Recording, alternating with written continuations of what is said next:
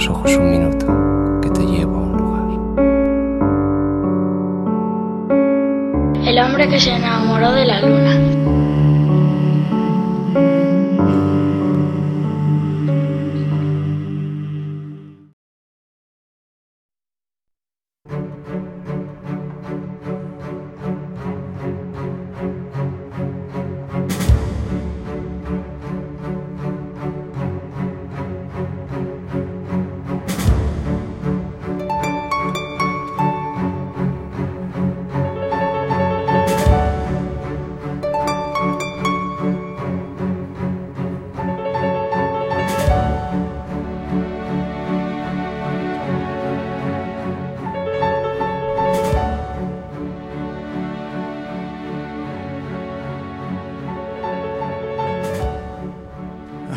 Liberación. Creo que llega el momento de salir de las pantallas y volvemos, volvemos a casa.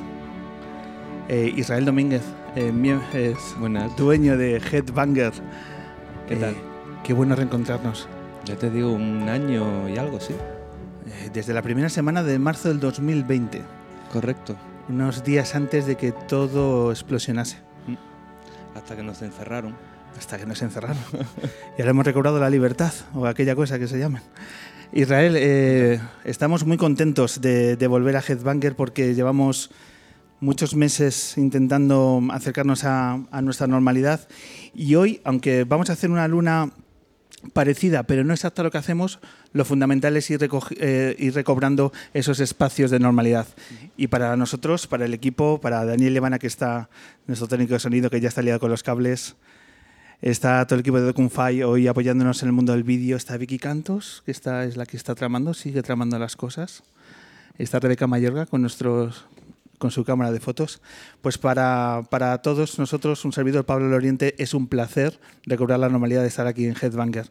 Eh, Israel, cuéntanos cómo han sido estos meses eh, para esta tienda maravillosa de guitarras, que la primera sensación es que, el, que aquí el tiempo se ha parado, que sigue estando... Que se cierra que básicamente. ¿Cómo han sido estos meses para Headbanger? Pues imagino como todo el mundo, un poco o sea, difíciles. Intentando, o sea, luchando mucho e intentando seguir adelante. Cuando se cerró todo, pues un miedo brutal. Pero bueno, lo bueno fue que a la gente le dio por tocar la guitarra. Estaba tanto tiempo en casa que la verdad es que se vendió casi más durante el confinamiento que después del confinamiento. Luego ya la gente cuando nos dejaron salir salimos todos como cabras, ¿no? Pero bueno, y luego a partir de ahí pues luchando mucho para, para poder seguir manteniéndonos. Porque claro, ha sido un golpe fuerte, pero... Claro. la, gente, la gente sigue, la gente sigue tocando, eso es lo bueno. Es decir, que durante el confinamiento severo, Headbanger cerró hmm. su presencia física, pero claro, la gente, recuerdo aquellos días, por ejemplo, Pancho Barona, que se puso a dar clases de guitarra en su canal de YouTube, y bueno, muchos ejemplos más, y por lo tanto la gente dijo, es un momento para empezar a experimentar con la guitarra, y vosotros habéis visto que, bueno, en parte ha venido bien desde ahí. Sí, la gente Sí, al final estabas en casa, no gastabas dinero fuera en otra cosa. y había muchos clientes, de hecho, ahora que están vendiendo, que nos están trayendo material para vender, que habían comprado en el confinamiento. En plan de me volví loco, me puse a comprar porque no gastaba y tenía dinero. Y ahora quiero invertir en otro tipo de cosas, ¿no? Pero es verdad que durante dos, tres primeros días al principio sí que fue bastante acojono, pero luego ya se fue normalizando todo bastante, la verdad. Y el, y el barrio, eh, eh, Headbanger, para quien no lo sepa, está en la calle La Palma, está en pleno barrio de Malasaña. El barrio, ¿cómo lo has visto? ¿Cómo ha ido mutando a lo largo de estos meses? Que eh, parece que no ha pasado el tiempo, pero en realidad ha pasado mucho tiempo, ¿no? Estamos hablando casi año y medio. ¿Cómo, hay, ¿Cómo, has visto que el barrio ha ido transitando a lo largo de este tiempo? Pues yo creo que ha sido un poco una montaña rusa, ¿sabes? Al principio, cuando volvimos a abrir, todo el mundo súper contento. Luego, sí es verdad que hubo un momento en el que todos sabríamos, parece que todo estaba normal, pero entre los dueños de bares, de tiendas y tal, sí que veías un poco como de desánimo, ¿no? De estamos agotados. Y, pero bueno, ahora parece otra vez que se está reactivando todo, también ayuda al buen tiempo y todo. Y, y, nada, está todo como mucho más animado, entonces todos queremos ya la normalidad y que volvamos a estar como hace mm, dos años casi. Headbanger seguro que sigue siendo un espacio referente para el mundo de la música, para nuestros músicos, y seguro que ya ha ido pulsando el estado de ánimo de todas aquellas personas que han estado pasando por aquí, que están dentro del mundo de la música. Ya no hablo tanto del mundo de aficionados, sino de la gente dentro del sector. ¿Tú cómo ves que, que- que están? ¿Cuál es el estado emocional de, desde dentro? Del sector de, la de Sí. los músicos y tal. Pues es eso, ahora está, todo como más animado, la gente tiene más esperanza, se está empezando a hacer más conciertos, porque sí que hubo un momento en el que al final todo el mundo estaba en internet porque no te dejaban hacer otra cosa. Entonces todo el mundo, pues eso, ¿no? Dabas clases por internet, hacías conciertos por internet, pero claro, luego al final hablando en plata, y nunca mejor dicho, monetariamente muchas veces eso no se traducía en unos ingresos. Entonces es verdad que había mucho desánimo, pero bueno, poquito a poco y, en lo- y en medida de lo que nos van dejando tocar y tal, se van haciendo bolos. Lo único que, bueno, reducción de aforo. Lo que sí he notado es incremento, que también es lógico, en los precios de las entradas, de los conciertos. Porque, claro, metes a la mitad de gente, pero tienes que seguir pagando los mismos. Entonces es verdad que es un poco. Pero bueno, hay que seguir apoyando eso. Nuestro regreso a, a nuestros eventos en directo está siendo hoy sin público. Estamos grabando una tarde de jueves sin la presencia de nuestro público. Ojalá que el mes de septiembre-octubre eh, podamos retomar eh, la presencialidad de nuestra gente. Eh, pero lo que queremos es acercarnos a una de nuestras señales de identidad, que, son la, que es la música en directo. Nuestro apoyo, que eso es innegociable al mundo de la cultura. Hoy vamos a hacerlo con el apoyo a la música en directo con dos grupos.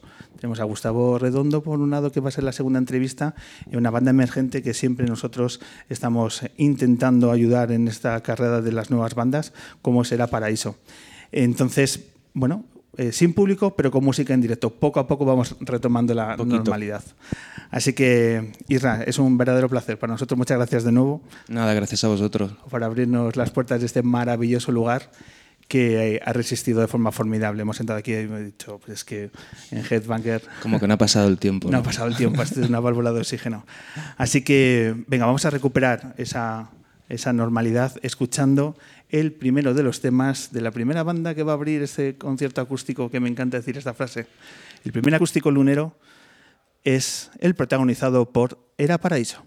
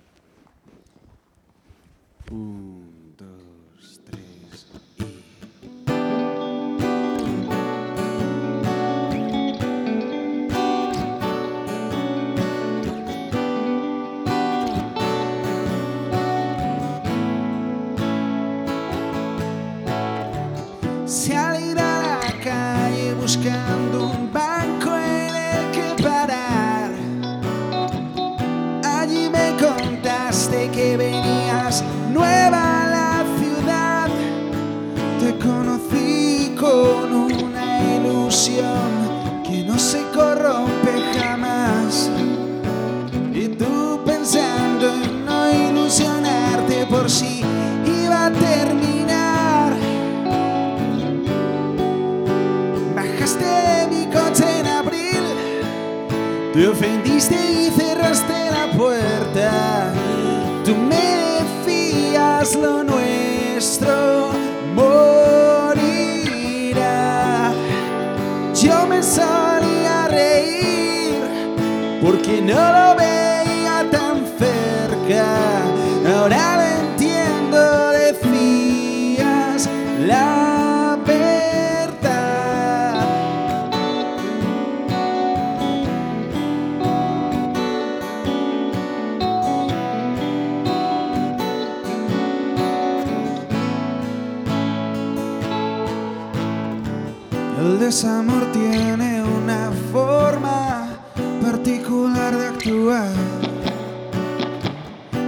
La tristeza y la rabia en una espiral. Yo lejos de ti intenté asimilar lo que solías decir. Entiendo, entiendo, esto no lo entiendo, esto sí, esto no, sí, esto no. La magia terminó en abril y en enero sigue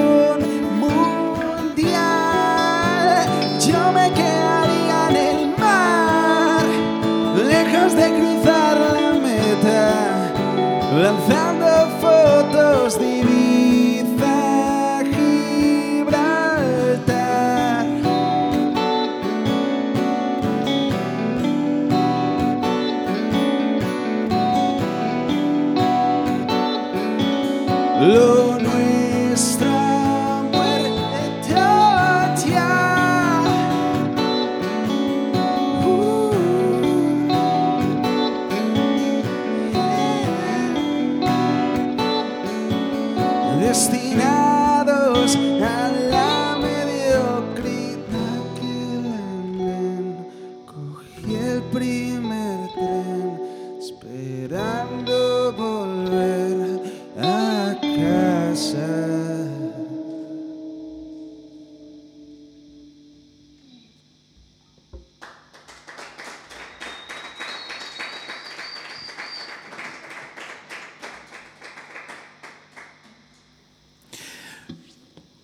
Bueno, pues retomamos el- las entrevistas a las bandas emergentes con Era Paraíso, con Jaime Rodríguez y Daniel Llévana, dos de los cuatro miembros de Era Paraíso. Bienvenidos, Jaime, Dani. Muchas gracias. Bien hallados.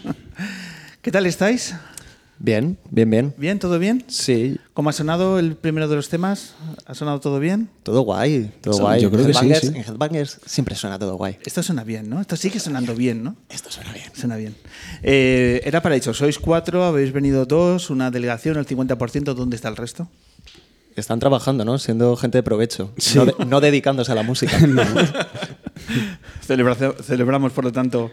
eh, eh, hablando de celebración, estamos de reencuentro, estamos retomando estos espacios de normalidad, estamos escuchando el primer acústico, cosa que nos encanta.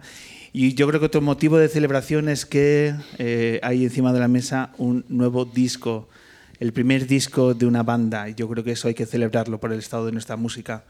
Eh, ¿Vosotros lo vivís como tal, como una celebración, como un triunfo tener este disco eh, encima de la mesa hoy presentando? Hombre, es, es una celebración, sobre todo porque lleva cocinándose mucho tiempo. Lleva mucho tiempo ahí eh, metido en la nevera. Y por, claro, es que eh, lo íbamos a sacar en marzo de 2020, Fíjate. ¿no? Y, Sí. y al final, entre unas cosas y otras, vamos a esperar que estos son 15 días. Podemos aguantar 15 días, bueno, podemos aguantar un mes, podemos aguantar tres meses. Hasta, hasta, pues eso, hasta que... ¿Hace cuánto que lo sacamos? ¿Un mes? Sí, un mes. Hace un mes y fuimos alargando lanzamientos de singles y todo eso. Ayer, creo que fue ayer. Ayer no cuando nos están escuchando, sino cuando se graba esto, que salió hace un año nuestro primer single que fue Vuelve. O sea que ya ha pasado un año. Y sí, siempre es una celebración. Sí. Cuando nace un bebé es una suerte y viene con un pan bajo el brazo. Espera, esperemos que venga con un pan esta vez. Hablamos de la Maratón Mundial, primer disco de Era Paraíso. eh, y esto es, eh, nunca mejor dicho, maratón, esto es una carrera de resistencia. Si habéis estado esperando eh, tantos meses, desde marzo del 2020, que era el momento en el que ibais a lanzar el disco y finalmente se para, ha pasado mucho tiempo. Yo no, imagino que también en ese tiempo muchas dudas, porque todos hemos manejado un nivel de incertidumbre muy grande. ¿Cuál ha sido el, el- el grado de incertidumbre que habéis tenido a la hora de decir, vamos a poder sacar nuestro trabajo, sí, no, o cómo lo hacemos? Bueno, yo, yo creo que lo viví un poco, yo personalmente, lo viví un poco como que se desinflaba.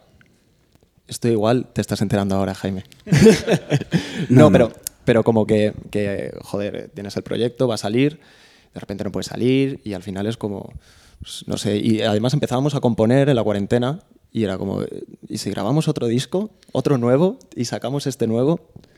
Es que como, nos- como los otros tres venimos de un proyecto ya en inglés y en plan de que ya pues, a- sacamos algunas canciones por entonces, Dani es como el más nuevo y Dani es el que cuando sale, o sea, dice, lo quiero sacar ya. Grabamos la colaboración directamente con Lara Love y a la semana siguiente, la quiero sacar ya, ¿por qué no la sacamos mañana? Y a- oye, ahora hemos compuesto temas nuevos en plan, eh, pues, tenemos temas para grabar otro disco y, ya dice, pero ¿y esto, tío? Si no, si no lo grabamos ahora, esto caduca.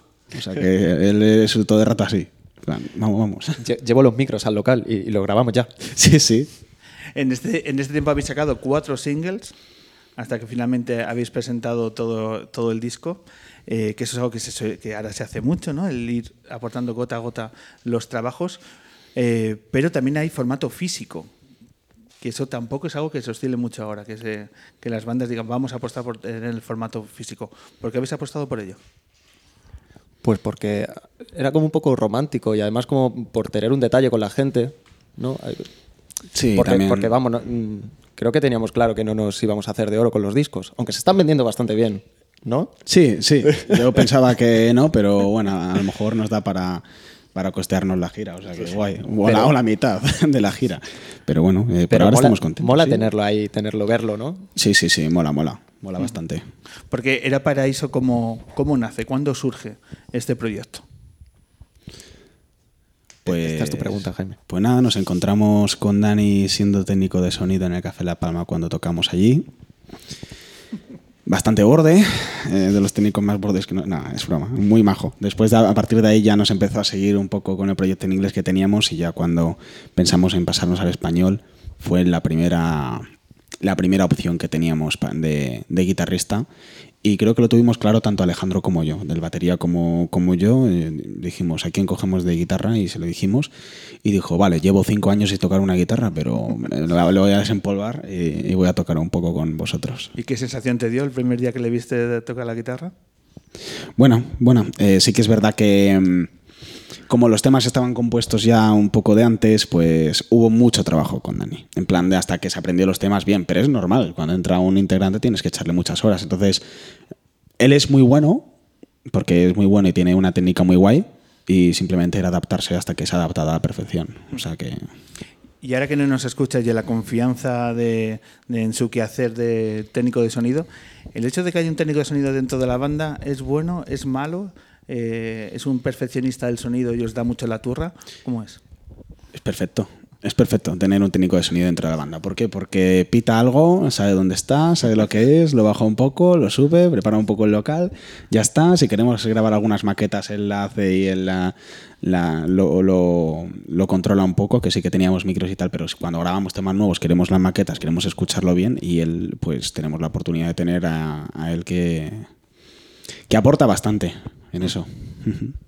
Dani, y a la hora del proceso creativo, ¿quién lidera? ¿Quién es el que coge las riendas de letras, melodías y demás? ¿Quién lidera ese proceso en la banda? Por lo general, eh, Jaime, Jaime lleva una idea, lleva, eh, lleva acordes, lleva una melodía de voz y lo lleva al local. Y, y en realidad, tanto Alejandro como yo como Nacho lo pillamos enseguida. Pillamos enseguida lo que, quiere, lo que nos quiere transmitir, aunque sea con, con, pues con eso, con cuatro acordes y, y una letra igual medio hecha y tal. Y empezamos a cocinarlo ya de, entre todos. Pero primero trae él como una idea, una idea general, y luego ya todos empezamos ahí a, a esa cazuela, empezamos a meter ingredientes todos. Cuando uno se acerca al disco, veis que era Paraíso, son cuatro, cuatro músicos, pero ahí hay mucha gente que ha colaborado en la, en el- en la producción, en, en- en- todo lo que es el proceso creativo.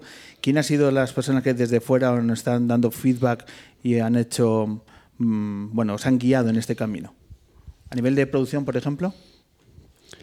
Daniel Cover. Daniel, bueno, es que en realidad ha habido mucha gente que al final pues ha estado alrededor de este disco, de los videoclips, o sea, si nos ponemos de parte directamente de la producción en general, pues puede ser tanto Daniel Cover como Belice Visuals que hicieron los videoclips, la mayoría, como Javichu, que es un amigo nuestro, Javier de la Chica, que hace la mayoría, hizo el videoclip de Vuelve y hace la mayoría de animaciones nuestras, luego también puede ser, pues... eh, por ejemplo, eh, Computeo, que hizo uno de los remixes, entonces de Vuelve, eh, todo, eh, todo está eh, integrado. Lala Love You, por supuesto, que es la colaboración de Copa, o sea que, que sí. Mucha gente, mucha gente, o sea. Y estos meses, a la hora de preparar los directos, porque claro, imagino que muertos de ganas para subiros a los escenarios, que ahora me contáis que ha habido ya dos fechas en Madrid, pero ¿cómo habéis hecho el tema de, de- de esas horas y horas de ensayos que toda banda debe acumular para que tenga un buen sonido a la hora de presentarlo al público? Pero estos meses con zonas confinadas, con municipios confinados, etcétera, etcétera, ¿cómo lo habéis hecho para poder juntaros y, y ensayar? Pues ellos lo tienen fácil porque son todos de Alcorcón y entonces yo a mí me ha tocado hacer alguna trampa, he de confesar. Sí, sí. Alguna trampa, pero en realidad tenía salvoconducto porque en los locales de ensayo nos hacen salvoconductos. Ah, eso es a- a- Sí, a- sí, sí. Como fines educativos. Y, pues, eh, y estábamos aprendiendo, estábamos aprendiendo. Está bien. Exactamente. Y no sé, o sea, aunque haya sido con zonas confinadas y todo eso, como llevamos eh, tocando los temas y preparándonos para un concierto desde septiembre de 2019, yo creo que nos faltaba construir un muro como en Pink Floyd ya para, en plan, para hacer un espectáculo que de la leche, porque le diríamos todo ya cuadradísimo, vamos. Terreno ganado, ¿no? Que, que teníais. Dos fechas, Moby Dick, Sala Maravillas. ¿Qué tal? ¿Qué, qué recuerdos os, os han dejado esas? Joder, yo, yo es que vivo allí todavía. Yo ahí estoy un poco allí todavía. Eh, lo, que, lo que da como un poco de rabia es quedarse en dos fechas y a- otra vez, otra vez a la nevera. Pero bueno, también es un poco lo que hay. Y, y- y agradecidos. Además vino eh, sold out los, la- las dos fechas. Está pues flipando en una nube. Fue una locura, nos salió generalmente bien, no en los dos no hubo casi nada que remarcar, la verdad es que estuvimos súper contentos, la, la respuesta del público también súper bien, entonces, no sé, ya directamente estamos esperando para después de verano irnos por todas partes, hacer uno en Madrid que sea la capacidad de, de los dos juntos, si uno era 80 personas y el otro era 60, pues hacer un concierto para 200 personas o algo así. Esperamos hacerlo después en octubre aquí e irnos para, para otros sitios que sabemos que nos escuchan en otras provincias también. Ganas de carretera y echarle kilómetros, ¿no? Y recuperar eh, Sí, sí. esas rutinas. Sí, sí. Permitidme que vuelva a esas dos, a esas dos citas en Madrid porque eh, viendo las fotos que habéis compartido en redes, se os ve muy emocionados. Hay algunas imágenes que se os vea eh, una complicidad mirándoos entre vosotros, eh, mirando al público y demás, y destila una emoción mm, muy sincera ¿no? de lo que vosotros estabais sintiendo encima del escenario. Eh, ¿Cómo es para un músico estar en el escenario? con- también desde ahí arriba tiene que ser raro, ¿no? La experiencia ahora. Si lo comparamos a tiempo atrás, eh, lo que habéis vivido esos dos días os permite decir, ostras, es que ahora todo es diferente. Hombre, es que el feedback en nuestro caso fue muy bueno. O sea, no- es que no, no podemos quejarnos. Es raro, es raro ver a la gente ahí sentaditas en las sillas, moviendo así como el culo y, y tienes que dar por hecho que están bailando. Pero, pero, pero es que no, no nos podemos quejar. Es que si, si lo piensas, eh, mejor eso que nada. Es una celebración, por supuesto. Si no lo digo en tono de, Claro, de claro. El, el vaso medio lleno, sino todo lo contrario. Es que No, no, para hay que nada, verlo en claro. lo positivo, ¿no? Claro, y, claro. y de ver que eh, estáis disfrutando, pero desde la emoción más plena. Es decir, lo hemos conseguido, estamos encima de un escenario. Es emocionante, ya cuando ponemos la, la intro y estamos en el camerino esperando justamente en el momento de la intro que tenemos que salir, ahí es cuando los pelos se ponen de punta. Ay, que estamos nosotros Ay, todavía un no, todavía no, sí, sí, todavía no, todavía no. Y, y al final salimos y eso es bestial y la respuesta de la gente muy guay. La primera, o sea, en las dos fechas muy guay, en, pero en la primera incluso la gente se volvió un poco más loca y había gente que se levantaba y tenían que ir a decir, no, que no podéis levantaros, tal", pero, pero guay. Además, os dejasteis acompañar muy bien. Hablarnos también del talento joven de, de artistas que os acompañaron en las dos fechas para que aprendamos que, que hay gente con ganas y con mucho talento que tenemos que acercarnos a sus proyectos. ¿Quién estuvo con vosotros? Eh, pues, un montón de gente, parecía una boda eso. Eh, Rodri, de, un- de Chloral, una banda que hace showgaze y como, ¿cómo se llama? Post-punk y este rollo. Sí. Muy chula. Sí, sí, de intro música. Eh, Chico Sad, ¿Cómo es el proyecto de Chi- Chico Sad? ¿Cómo, cómo es eso? ¿Qué es Chico hace? es un chico que hace como trap, pero también se lo graba todo desde su casa, entonces es muy independiente y le conocemos desde hace mucho y tiene algunos temas bastante interesantes. La verdad es que lo hizo muy bien cuando, cuando tocó con nosotros. ¿Quién más? Eh, Juan Núñez, Juan, Juan tocando el saxofón. que ya es como el quinto, el quinto miembro, porque la verdad es que tocó el saxofón y lo hizo increíble y seguramente pues ya le veamos, le verán de muchas más fechas en las que le podamos llevar, o sea que ese ya es un fijo prácticamente. Sandra de Ginebras. Sandra y de de Ginebras. Gracias. Y de Niña Y Polaca. de Niña Polaca. Jordana B. Jordana B. María de Jordana B, exactamente, que hizo la versión de Me Voy, que vamos a tocar después. Y, y, bueno, en, en La Maravillas estuvo María Vera. Sí, María Vera recitando un, un poema que había escrito expresamente para Lunares, para una de nuestras canciones del disco, que fue eh, un momento muy emocionante, muy espectacular también. O sea que, vamos, sí, como en una boda, todos ahí juntos en el camerino. Una boda de millennials. De, Sí, mucho, sí. de mucho talento por metro cuadrado. Oye, y otra celebración el hecho de que nuestras salas están abiertas. Ojo con eso porque esto ha sido muy largo para las salas de conciertos y que, bueno, pues hemos puesto sobre la mesa dos de ellas, la Sala Maravillas y Moby Dick, que han podido ya programar conciertos y eso también es de celebración y es fundamental para las bandas como vosotros que toda la red de sala de conciertos puedan salir de esta etapa. Y otra celebración también es que, bueno, que podamos estar aquí, ¿no? Celebrando este programa otra vez en directo, ¿no? Porque claro, tú entrevistas mucho, pero no te entrevistan. ¿Cómo has llevado tú estos meses con, con el podcast? Pues lo que decía al comienzo, saliendo de la pantalla, Jaime. Este eh, esto de tener un micro y- y el poder escucharme mejor y el poder tener eh, al entrevistado cerca es una auténtica maravilla. o sea, Pero antes, cuando comíamos el menú del día, nos, eh, nos, nos decías que has tenido la oportunidad de, de entrevistar a gente que, que normalmente no tenías oportunidad, ¿no? Que estaba por ahí fuera, ¿no? ¿Cómo es eso? eh, nunca me ha pasado esto. Esto es la, la nueva realidad, ¿no? Que, de- que- que de pronto se te devuelve la, la entrevista, ¿no? Que ya eres un ilustre, Pablo. Claro. Sí, sí. Sí, sí, sí. Como si a la gente le interesara lo que... No, pues eso, eso está bien, porque es- noto que has estado escuchando los podcasts de estos meses, Jaime. Sí, sí. Eh, eh, um, El de Pepe Colubi está bastante escuchado, ¿no? Por lo el que de Pepe sé. Colubi, el de José Manuel Calderón, que nos atendió desde Nueva York, Almudena Ariza, el del fundador de Open Arms, que nos atendió desde El el, barco. propio barco y estuvo ahí en directo y se va la sintonía, se va un poco la cobertura ya, pero es que es el oleaje. Nos han pasado cosas muy locas, muy locas. Pero ha sido una oportunidad, es, es lo que hemos dicho antes, intentar ver el vaso medio lleno para que por lo menos de los problemas hacer una, por lo menos una mínima oportunidad de salir adelante. Así que hemos visto otro formato, pero también te digo que el, el proceso no tiene nada que ver.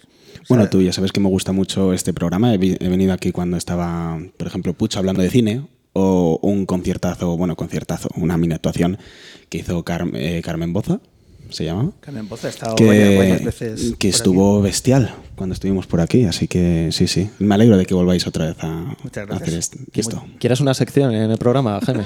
No, hombre, pero esto tenía que ocurrir, ¿no? ¿Alguna, alguna vez? Eh, además, vosotros estáis recogiendo el testigo que el, el- el último programa que hicimos en Headbanger fue uno que nos dejó un sabor de boca maravilloso, que es- fue el protagonizado por Seila Blanco y Marlango. Y ahí eh, fue cuando paramos, eh, que fue acabar en todo lo alto, porque nos dejó un recuerdo imborrable. Y entonces, eh, desde esa sensación, estamos ahora recobrando esta entrevista, así que eh, es todo, es todo una muy buena, muy buena sensación, un muy buen feeling. Eh, para finalizar, en vuestra agenda, eh, ¿qué tenéis? ¿Qué, qué queréis? Eh, es momento de soñar y ver eh, qué nos puede, qué buenas noticias nos, nos guarda el destino. ¿Cómo, cómo va a ser a, a corto o medio plazo eh, la agenda de, de La Paraíso? Pues de momento en verano, eh, vacaciones. Vacaciones. Igual quedamos para ensayar algún día, para tomar una cerve. Sí. ¿No vais a, Eh. a grabar ningún videoclip estos meses? Ojo, ¿eh? A lo mejor sale alguna sorpresa por ahí. No, va- pero vamos a grabar eh, un corto. eh, Sí. no, no. Eh, Tenemos ahí un par de cosas que queremos hacer. Sí, tenemos, eh, queremos grabar un, un directo, eh, pues algo así parecido, pero con banda en eléctrico. Y... Pero bueno, eso lo haremos durante el verano, imagino. Es que ahora estamos tan dispersos porque habíamos cogido tanto hueco para tocar y para preparar estos conciertos que las dos personas, o sea, tanto Nacho como Alejandro tienen mucho curro. Entonces hasta junio, Sí. julio, no Claro. creo que podamos hacer todo esto. Y después a ver cuándo lo sacamos, porque la gente ya está en la playa con la caipiriña. Entonces ahí ya sacar un, un directo, cosas así, pues no, no procede. Pero vamos, eh, nuestro plan, yo creo, después de verano son las dos Gs, ¿no? Grabar y gira, grabar y gira, grabar y gira. Así. Pues os seguiremos en, en vuestras redes, todos aquellos que a partir de hoy quieran escuchar las canciones de la país en, en las plataformas habituales. eh, tenéis eh, su primer disco, La Maratón Mundial, que, y además los videoclips. Que ojo, que habéis hecho, que tenemos, estamos hablando de vuestro, vuestro perfil musical, pero aquí hay dos actores en, en Headbanger, eso que también hay que tenerlo en cuenta. Que le estáis poniendo también muchas menos a los videoclips, así que se nota ese cuidado que estáis poniendo en vuestro proyecto y por lo tanto, como buen grupo emergente, tenéis todo nuestro apoyo y os deseamos lo mejor en, las- en los próximos meses. Muchas gracias. Muchísimas gracias. ¿vale? Retomamos el acústico y, y nada, ha sido un placer que teneros aquí presentes en nuestra edición 361. Mil gracias. Gracias, el nuestro.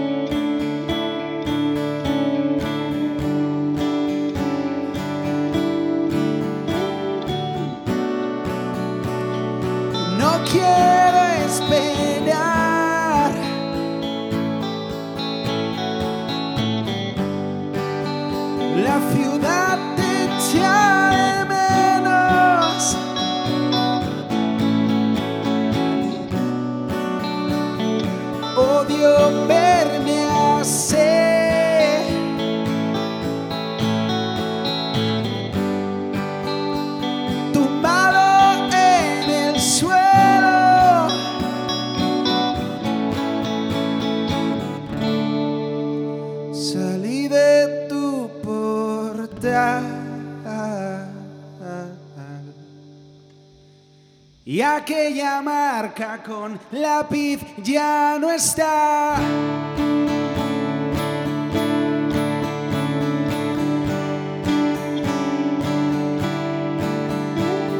Si me enseñas lo que te gusta, no negarás que me acuerde de ti y más. Si fue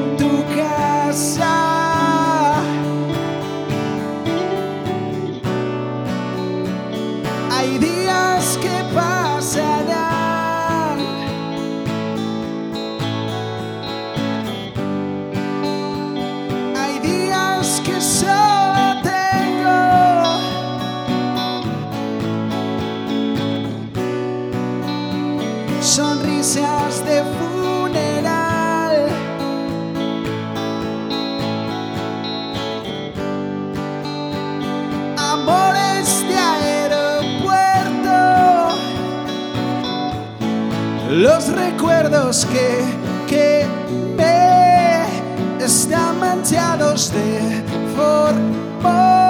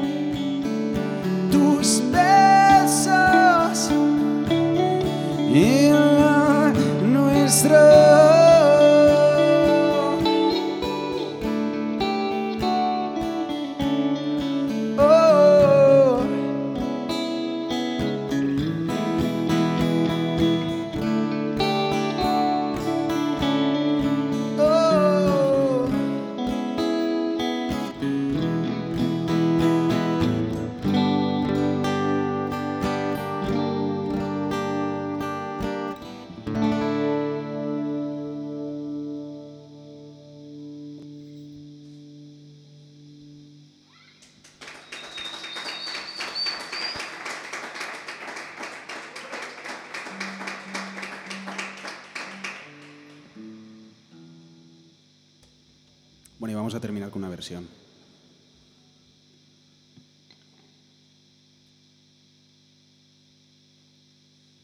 Vamos a terminar con una versión, porque, no sé, tan solo tenemos un disco, ¿no? vale.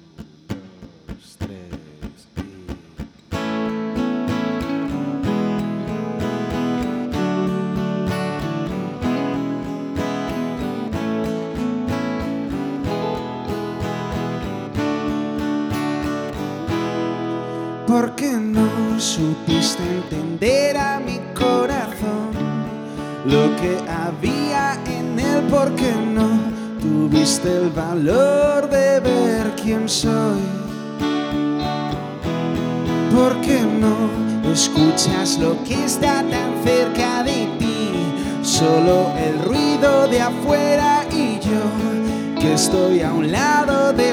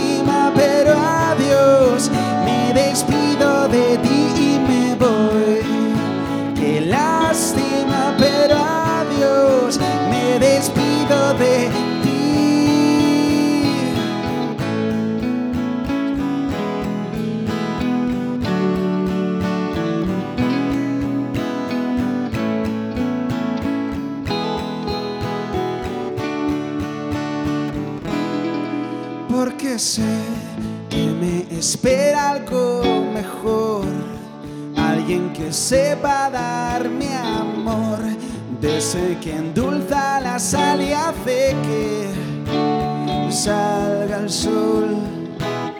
Yo que pensé que nunca me iría de ti, que es amor del bueno de ti.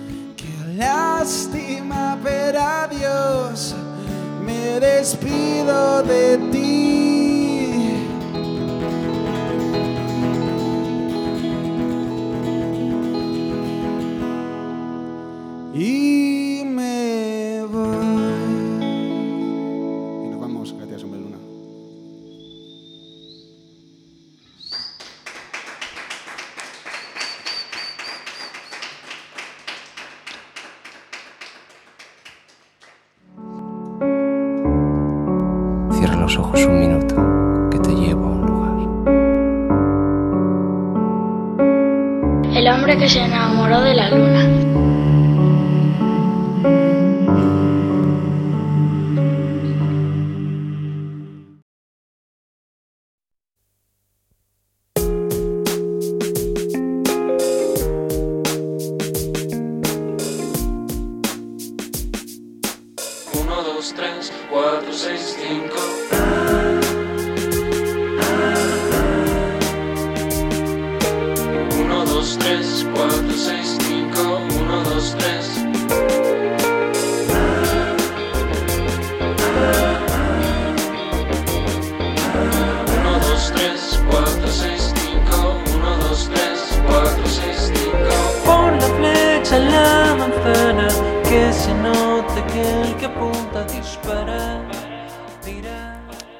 Esta edición del hombre que se enamoró de la luna que estamos retomando nuestro espacio, nuestra casa, Headbanger, la maravillosa tienda de guitarras en la calle La Palma de Madrid, donde hoy, año y medio después, estamos volviendo a grabar una edición lunera. Vamos a hacer un cartel con doble eh, acústico lunero. Hemos escuchado a Era Paraíso y ahora os proponemos conocer una voz que llega desde el Valle del Tietar, llega desde Pedro Bernardo, desde Ávila, afincado en Madrid y dueño de unas canciones y de una trayectoria que nos apetece conocer y degustar. Con todos nosotros hoy en El Hombre Luna, Gustavo Redondo.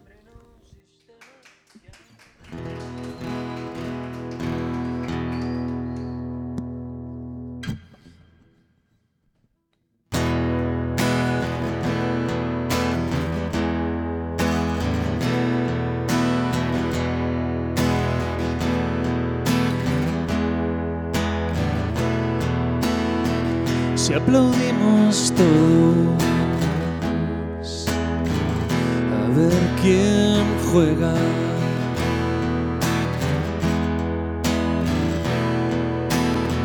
Si dormimos todos, ¿quién nos despierta?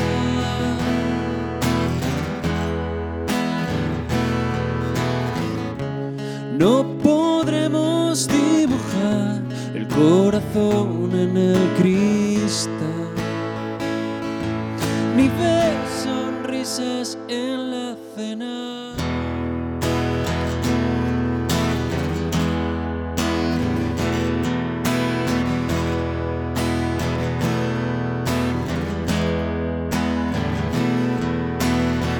Si miramos todos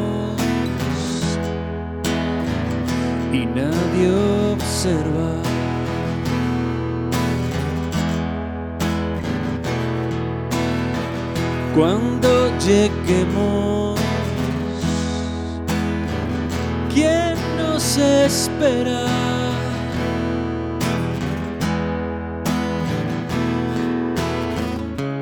Recibir,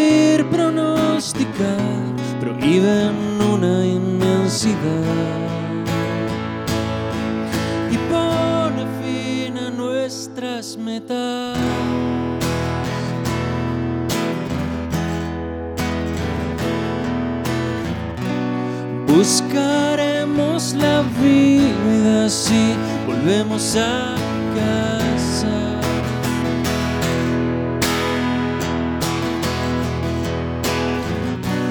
Habitaremos en ella hasta desalojar las semanas.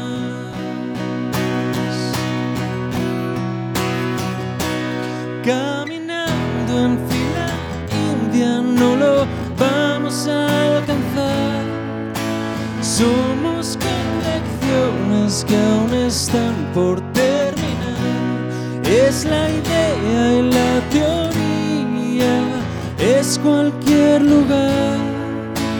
Nadie esperará, nadie esperará,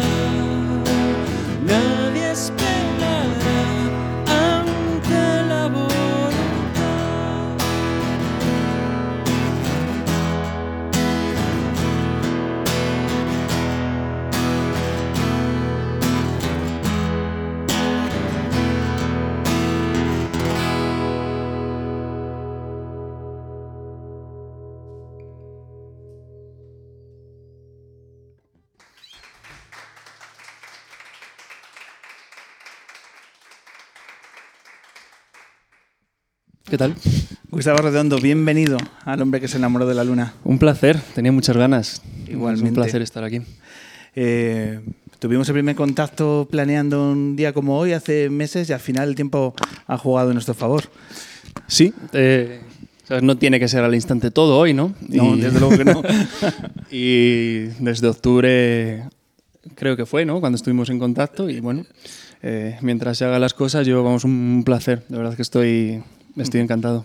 Pues ha sonado muy bien el primero de los temas. Eh, a nosotros nos gusta mucho el aroma de tus, de tus canciones, de tus melodías. Eh, es muy lunero y eso la gente que nos sigue ya sabe lo que, lo que significa. Así que para nosotros es, es un placer eh, tener estos minutos para conocer eh, bueno, pues tu proyecto, cómo estás encarando este momento y también para conocer tu opinión sobre Headbanger, porque siempre los músicos les decimos que, que os parece entrar en un sitio como, como este. Eh, ¿Qué te parece esta tienda de guitarras? Esto es una juguetería. Además, yo o sea, es- mm, tengo un estudio de grabación y soy coleccionista de guitarras, de micrófonos, de, de órganos antiguos. Tengo Retrológico. bastan- retrológico, bastante equipo. Y bueno, estaba dando la paliza a Israel preguntándole y bueno. ¿Hay similitudes entre Headbanger y tu estudio? Por supuesto, sí, sí, sí, sí. Sí. Sí, sí. Hay solera en los dos sitios. Ahí eh, está el, el valor del paso del tiempo. Sí. Eh, ¿Cuáles son las joyas que hay en tu estudio? ¿De, de- de equipo? De, de equipo. De, Pues tengo muchas cosas. Tengo pues micrófonos que eran de, de- de la BBC, del programa de George Holland. Tengo micros de los años 40, 50. eh, no sé, me he tirado como bastantes años comprando equipo en todas partes del mundo, por, por eBay y otras plataformas. Y no sé, ¿sabes? Eh, un Hofner violín de- del 60 y pico. eh, no sé, mucha, bastante. Tengo bastantes cositas. ¿Y el que tienes más cariño, la joya de la corona, cuál es? Pues tengo muchísimo cariño, eh, no porque sea lo mejor ni tal, pero tengo muchísimo cariño a, a un piano de pared que tengo en casa y no sé, mucho cariño también a mis primeras guitarras, las que estas que te tiras un verano trabajando para conseguirlas y luego pues eh, sí, a un par de micrófonos también tengo mucho, mucho cariño. Mucho cariño. ¿Y de dónde viene este, esta inquietud por coleccionar eh, instrumentos musicales? Pues es una cosa, ha sido, es bastante vocacional. Eh, es como que me he ido, no sé, descubriendo a mí mismo también. Eh, todo empezó eh, con los pedales, con la banda que tenía con mi hermano. Empecé mm, tocando solo la guitarra, solo que hay bastante es, ¿no? Empecé tocando la guitarra y era como que tenía el afán de ser buen guitarrista. Eh, descubrí lo que era el estudio de grabación, que, bueno, me había llamado la atención de- desde pequeño, ¿no? Y... mm, y jugaba a grabarme en cassette y tal y cosas de estas. Y cuando visité el, estudio, un estudio profesional por primera vez y luego sobre todo que esto sí que ha coincidido con muchos compañeros, que fue sobre todo a raíz de visitar el estudio de Paco Loco en el puerto de Santa María, en el que estuve grabando 15 días, me, cambió la vida. Ya volví, me empezaba a llamar, que me compro tal y... eso. Mitiquísimo lugar. Todos los músicos que han pasado por allí se, se les enciende como una experiencia... mm, Sí, yo mm, no ¿Por sé qué? de nadie que, que no le haya cambiado la vida al menos un poco. Tengo compañeros productores que dicen lo mismo, que o sea, yo produzco gracias a Paco Loco. Y mm, ¿Pero qué tiene de especial eh, su estudio? No sé, es, o sea, es- yo partía, claro, yo antes de visitar el estudio de Paco Loco ya había grabado un primer disco, eh, estaba empezando a, sea, me encanta el sonido y jugaba a imaginarme como discos con productores brutales o discos como yo que sé, de Ray LaMontagne, producido por Ethan Jones, que es un productor que, me encanta, era como, uy, pero el sonido de la caja, de la batería lo cambiaría, esas como fricadas de estas, ¿no?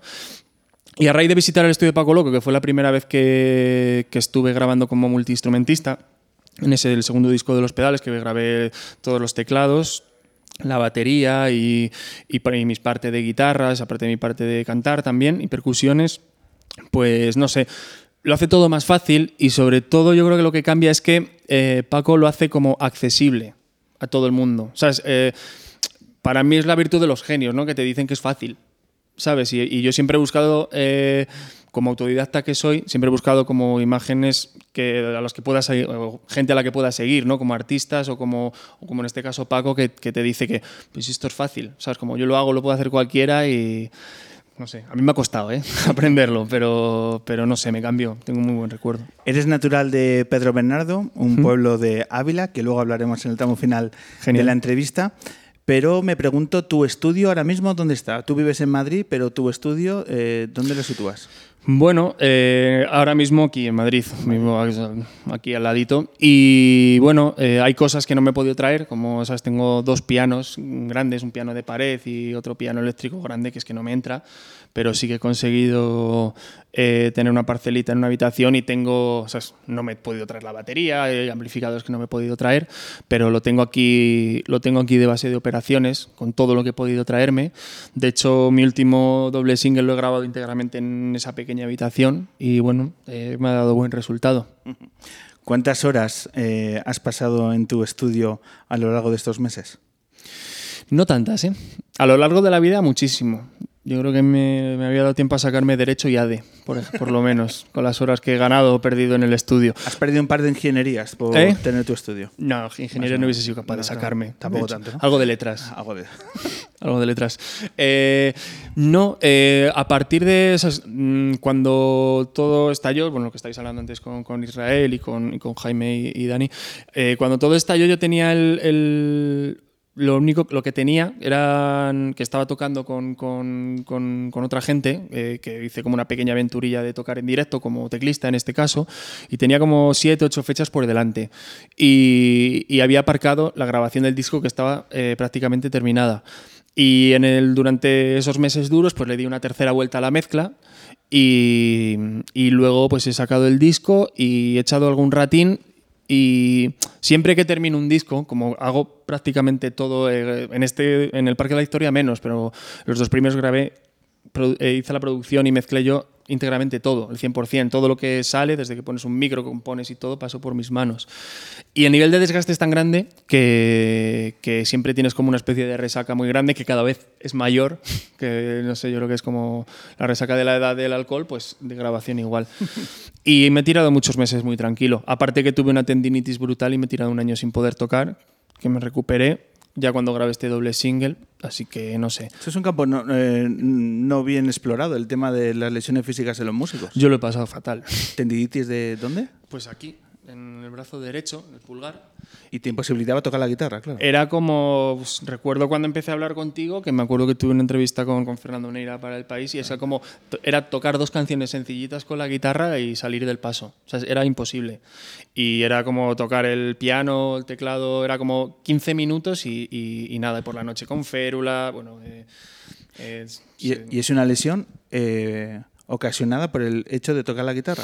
No, no sé por qué fue. No sé, a lo mejor fue por hacer el imbécil intentando hacer deporte en casa en el confinamiento o no sé por qué fue. ¿Sabes? Yo creo que eh, eh, en parte también eh, yo creo que cuando eres autodidacta o también pues sabes yo creo que cuando estudias piano o cualquier otro tipo de historia lo primero que hacen es enseñar a colocarte ante el instrumento yo no tengo ni idea y a lo mejor también por eso bueno no sé.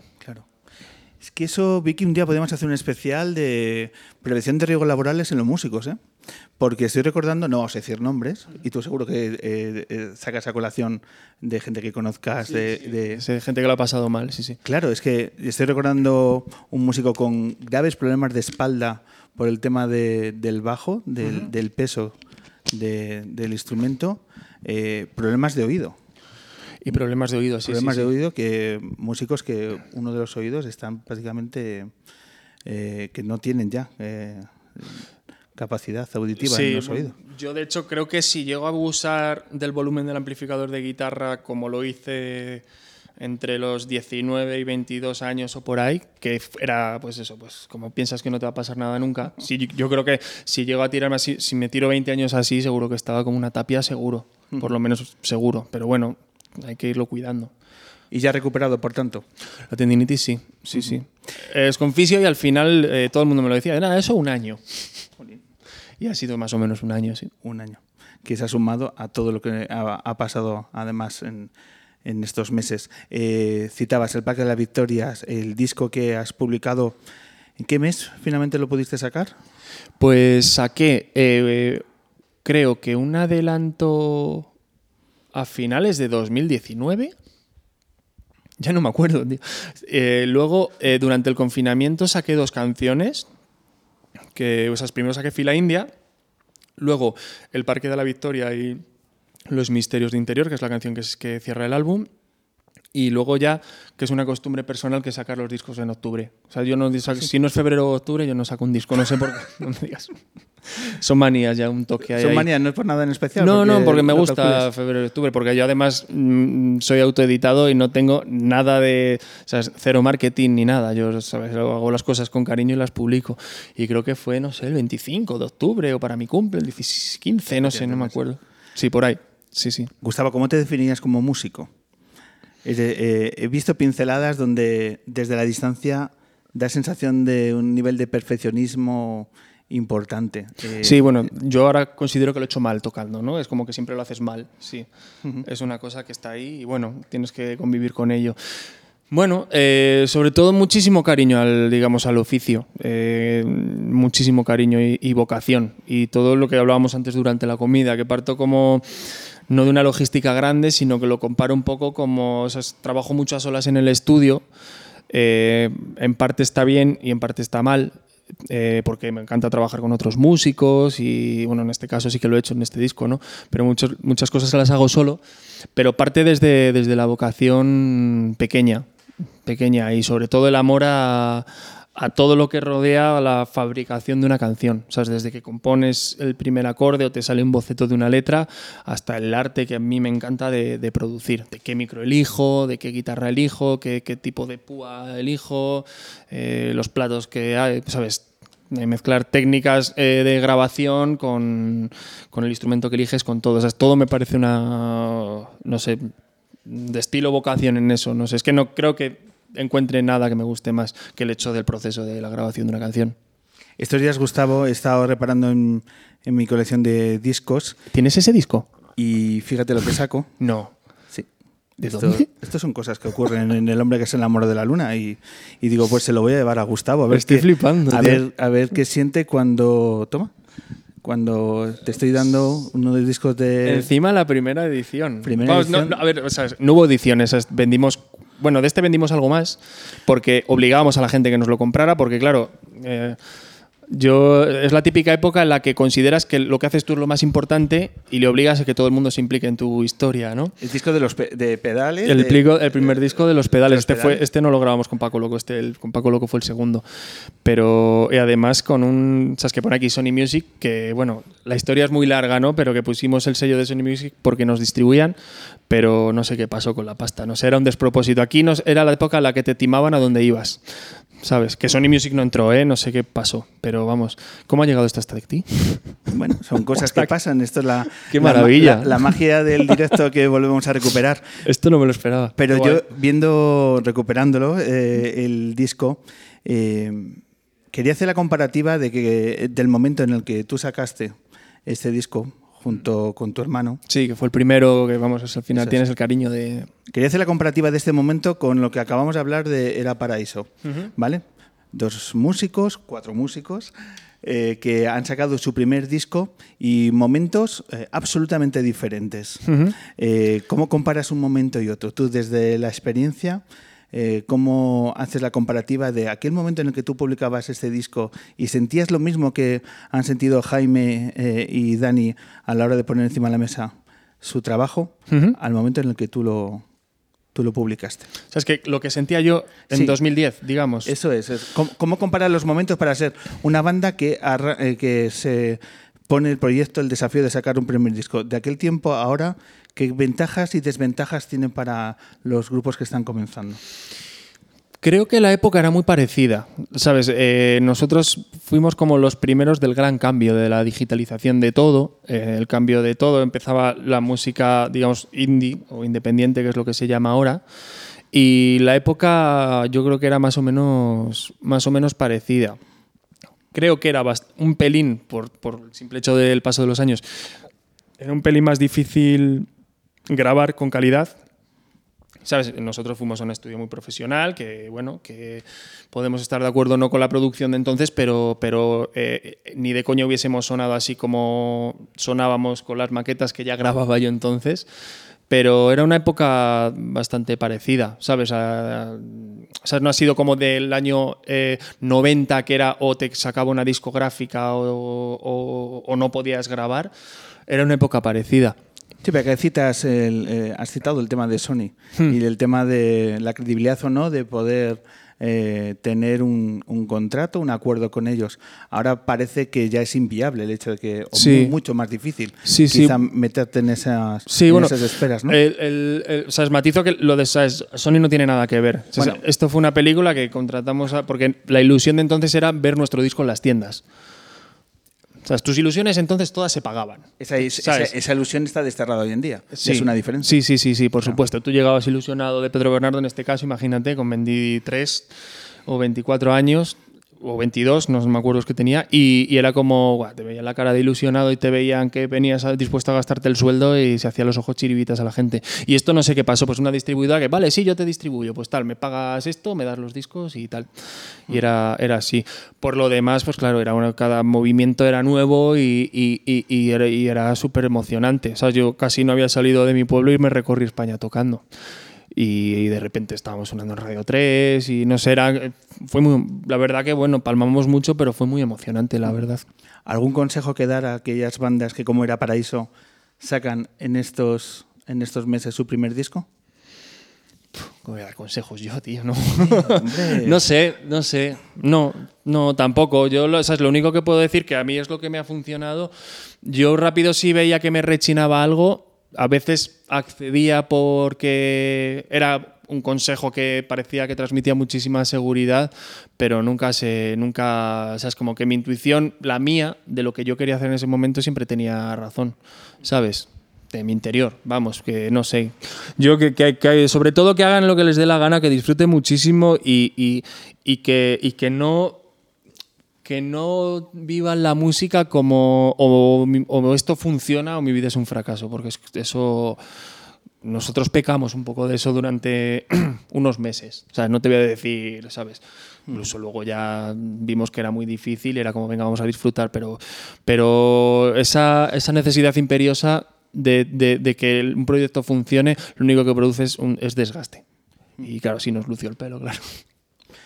Gustavo, tal como están las cosas ahora, peco de, de demasiada emotividad cuando digo que hay que celebrar que cualquier músico siga adelante con su proyecto y presente eh, un nuevo disco. No, no, no, no, no. Que va. Es que, no sé, yo creo que yo soy muy pro de, sobre todo, vivir tranquilo y también de celebrar las cosas cada uno a, a su manera. Y yo creo que también en esta parte, sí, de 2010, o lo que hablábamos de un primer disco, de este caso Los Pedales o, o de Era Paraíso, yo creo que sí que se debe eh, visibilizar de que eh, editar un disco, un libro o llevar a cabo un programa como este eh, lleva un trabajo increíble y un esfuerzo que ahora mismo la vida de cualquier persona adulta eh, compaginar todo es una es una proeza. Yo creo que sí que deberíamos transmitir esa no sé, deberíamos tener ese afán de que, para que la gente sea consciente de que tú escuchas una canción o escuchas este podcast, pero es que lleva un trabajo detrás brutal y eso sí que eso sí que yo creo que es, eh, merece celebrarlo todo, por lo menos nosotros los que hacemos las cosas, ¿no? Y la gente que os sigue, eh, tanto más. O sea, que es que Hmm. hay que reconocer el esfuerzo que lleva. Eh, para ir cerrando, necesito que nos transportemos a Pedro Bernardo, a ese maravilloso pueblo de Ávila que además está haciendo un, un proyecto fantástico de unir el mundo de la música y la ecología con el Festival Pedro Bernardo Siempre Verde, que se ha quedado parado en el tiempo, ¿no? Como en tantas cosas. El año pasado estaba previsto Estamos ahí en stand-by, sí. eso es. Sí, sí, sí. Eh, ¿cómo, ¿Cómo van a ser las tomas de decisiones? ¿Está previsto que próximamente pueda tener eh, finalmente desarrollo el, el festival? Todo apunta a que sí. O sea, esto, esto nació de, pues eso ya se sabe, de un incendio que hubo en mi pueblo, que era bastante desagradable, porque estás en tu casa y estás viendo que hay un. detrás de tu casa hay llamas, ¿sabes? Me acuerdo que yo estaba grabando en el estudio con un grupo y, y fue muy desagradable. Y, mm, y es una iniciativa, ¿sabes? Hay muchísima gente, es como la plataforma de Pedro Bernardo Siempre Verde, más, más Virginia Díaz, que ha sido la llave de todo esto, que es muy de agradecer. Y, y claro, se suspendió el primer año, eh, se, aplazó, pues se suspendió, se aplazó y se ha ido aplazando. Y creo que se podrá llevar a cabo, si todo va bien, el año que viene. ¿Sabes? A mí me llegó, ¿sabes? Me- me escribe, ¿sabes? me contact- contactó Virginia conmigo las dos veces que aplazarlo y hay fecha, hay fecha que ahora mismo no sé cuál es, pero hay fecha para, para realizarlo y creo que también sería mm, bonito, evidentemente por lo que se hizo, que es por, por recaudar fondos para repoblar la parte que se que la que se la que fue el incendio, pero también para, para que nos juntemos todos eh, que, que alrededor de, de la música y, y en un pueblo, pues, ¿qué, qué voy a decir de mi pueblo? Que es guay. Maravilloso. Que sepas que el equipo lunero quiere ir al festival cuando arranque. Eh, y toda recomendación para organizar el viaje, bienvenida sea, Gustavo. Está al ladito, Pedro ¿Vale? Bernardo. Sí, sí. Eso, Está en la tirada, pero dices en plan alojamiento, en plan gastronómico, lo que sea, hay que coger el pulso a Pedro Bernardo. A ver qué tal. Ojalá no ¿sabes? podamos juntarnos todos, eh, que todo esto pase y que, y que podamos, ¿sabes? no sé. eh, a mí me, me- me hacía mucha ilusión por todos los mo- motivos, ¿no? Pero más allá de por tocar, que también, evidentemente, y por tocar por mi pueblo, es por, por ver a mi pueblo con, con ese ánimo, ¿no? Y toda esa gente yendo directamente a, a Pedro Bernardo. Claro que sí, pues a ver si en la primavera del año que viene, Ojalá, Nos- ojalá para mayo, creo que sí. para mayo, nos reencontramos por, por vuestro festival y, y apoyando la causa de que se recupere Ojalá. el paraje ojalá. de, de Pedro Bernardo, que siempre ha sido muy castigado por, por los fuegos. Eh, Gustavo, pues vamos a retomar el, el acústico y así cerramos esta edición. Pero déjame antes que dé las gracias a todos a los mm, compañeros del equipo ¿vale? que han hecho posible que hoy estemos de nuevo en Headbanger.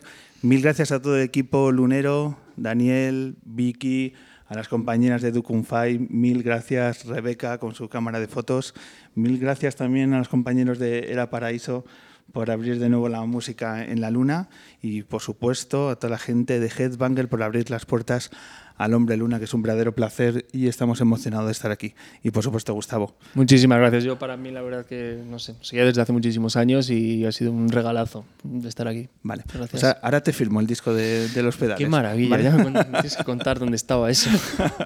Muchísimas gracias, Gustavo Redondo. Un placer. Hasta la próxima. Gracias.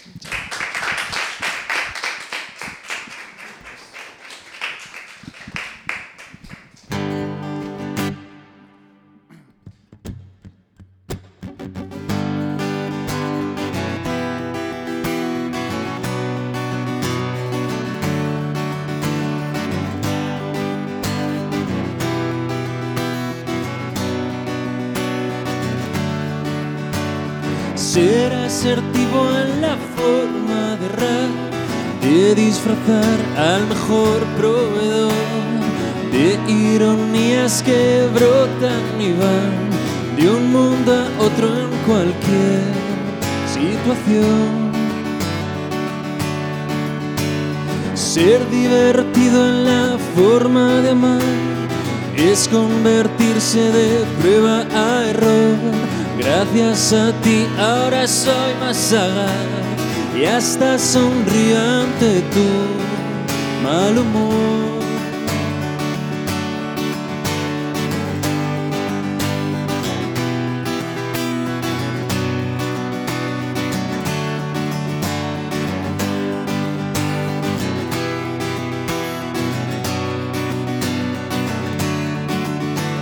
Ser comedido y saber afrontar cada locura sin tanta tensión.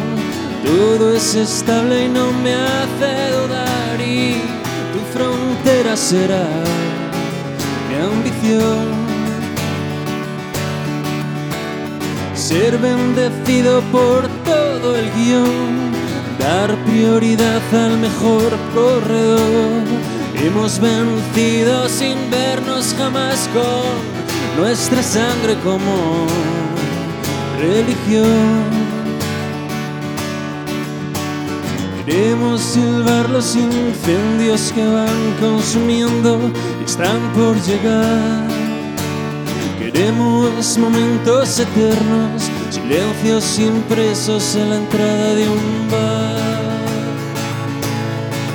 Y guardar la razón, quemar el timón, buscar detalle y romper un jarrón y barrer mejor y pegar el desánimo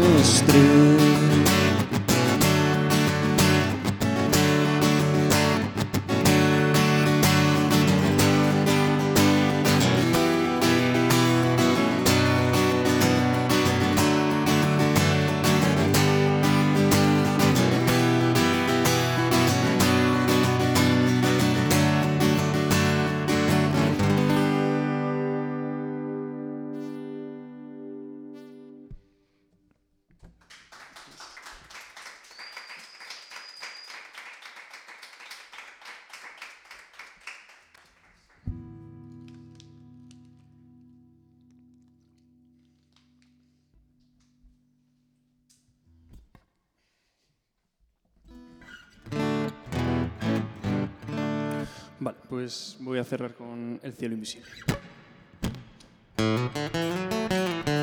Vive en un mar de dudas, se resiste a naufragar porque no sabe nadar. Baila con la incertidumbre y se resiste a tropezar sin haber entrado en el local. Duerme donde olvida y recuerda si despierta entre aquellos sueños que ahora son certezas. Busca ilusiones que idealizan su existencia, pero a todas las palabras le faltan varias letras. Te escribo desde el cielo invisible con piruetas imposibles que se hacen de rogar. Te veo con la duda y salvavidas, intentando ser la huida que querían los demás. Me llamas desde el día en que aburría a las partes divertidas con sorpresas y me da. Saltamos al vacío que llenamos con el aire que aspiramos y nos hace amortiguar.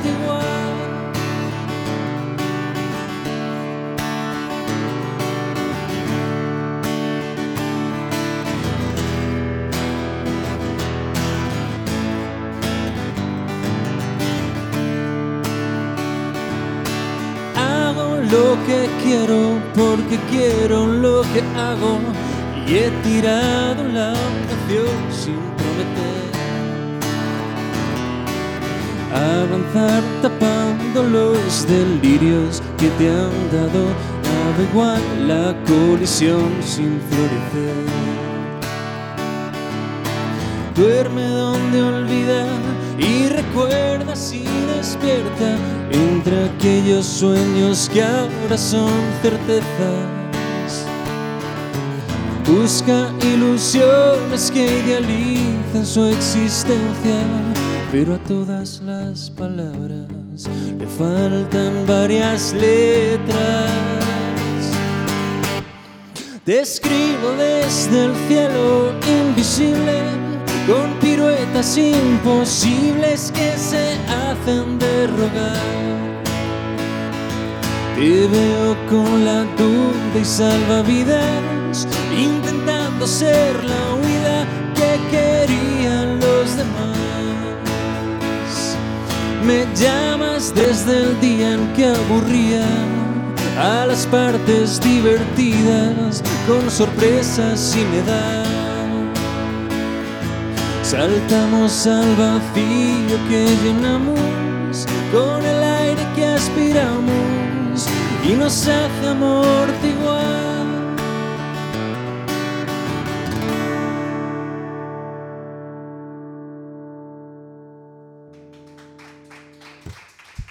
Gracias.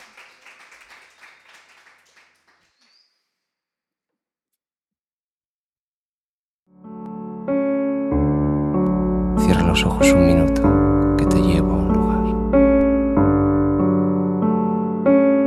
El hombre que se enamoró de la luna.